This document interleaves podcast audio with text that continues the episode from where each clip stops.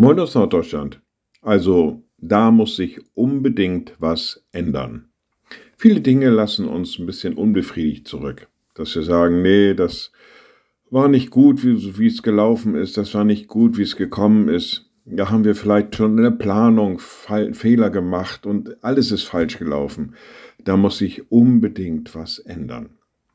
Vielleicht auch in menschlichen Beziehungen, vielleicht auch im Miteinander, vielleicht in Organisationen, wo auch immer, da muss sich unbedingt was ändern.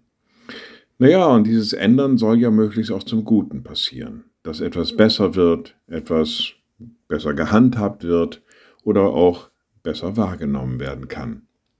Der Apostel Paulus hat eventuell ähnliche Gedanken gehabt, als er schreibt in seinem Römerbrief, Stellt euch nicht dieser Welt gleich, sondern ändert euch durch Erneuerung eures Sinnes, auf dass ihr prüfen könnt, was Gottes Wille ist, nämlich das Gute und Wohlgefällige und Vollkommene. Er reflektiert hier auf das, was Gottes Wille ist. Den zu erfahren ist manchmal schon schwierig, aber er gibt hier noch eine Hilfestellung. Das Gute, das Wohlgefällige und das Vollkommene. Naja, da muss ich schon sagen, für mich, da muss sich noch was ändern. Liebe Schwestern und Brüder, ich lade Sie ein zu einem kurzen Gebet und anschließend zu einem gemeinsamen Vater unser.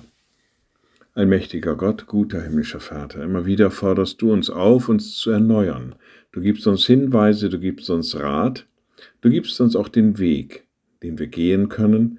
Gib uns den Mut und die Weisheit und die Kraft, deine Wege zu gehen, und Änderungen herbeizuführen, da wo es nötig ist.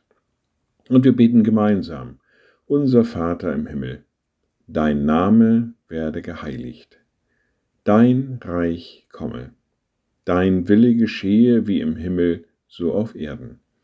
Unser tägliches Brot gib uns heute und vergib uns unsere Schuld, wie auch wir vergeben unseren Schuldigern.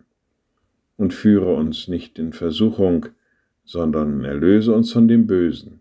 Denn dein ist das Reich und die Kraft und die Herrlichkeit in Ewigkeit. Amen. So seid gesegnet, bleibt behütet und bleibt gesund. Tschüss.